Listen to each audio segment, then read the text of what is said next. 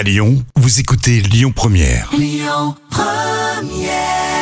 Comment c'est positif, Sophie Ellis Bextor sur Lyon Première. Les petits plats de Camille. Alors une recette économique, ça démarre bien, t'as Saint-Valentin, mais qui en jette pour impressionner sa moitié. Alors la tarte tatin froide aux artichauts et au parmesan. Oui, parce que Ah, j'ai précisé Oui. économique parce qu'il y a toujours quelqu'un qui dit non mais tu Mm. comprends chérie ça m'arrange pas financièrement la Saint-Valentin.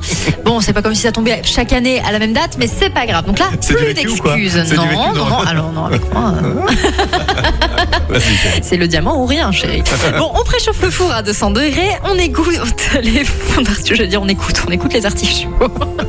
On égoutte les fonds Il y a d'artichaut. déjà de l'alcool dans ton truc là Non, non, non. On hache le jambon, on mélange aux œufs battus et à la crème fraîche et on ajoute les trois quarts des fromages. Mmh. Vous beurrez un moule à manquer, vous disposez la moitié des fonds d'artichaut, vous recouvrez de garniture jambon, œuf, crème et fromage. On répète l'opération, une couche d'artichaut et une couche de crème. Vous déposez quelques noisettes de beurre sur le dessus, vous enfournez pour 15 minutes et vous saupoudrez alors du reste de fromage. Je te jure, je suis en train de saliver. Vous recouvrez de pâte feuilletée en enfonçant la pâte sur les bords et vous remettez au four 20 minutes. Vous démoulez et vous servez froid. Et puis après, on peut s'occuper de votre seconde partie de soirée, mais on vous laisse faire. hein. Voilà, mais un petit peu de champagne, pourquoi pas Mais bien sûr. Les Bananarama, tout à l'heure sur Lyon Première.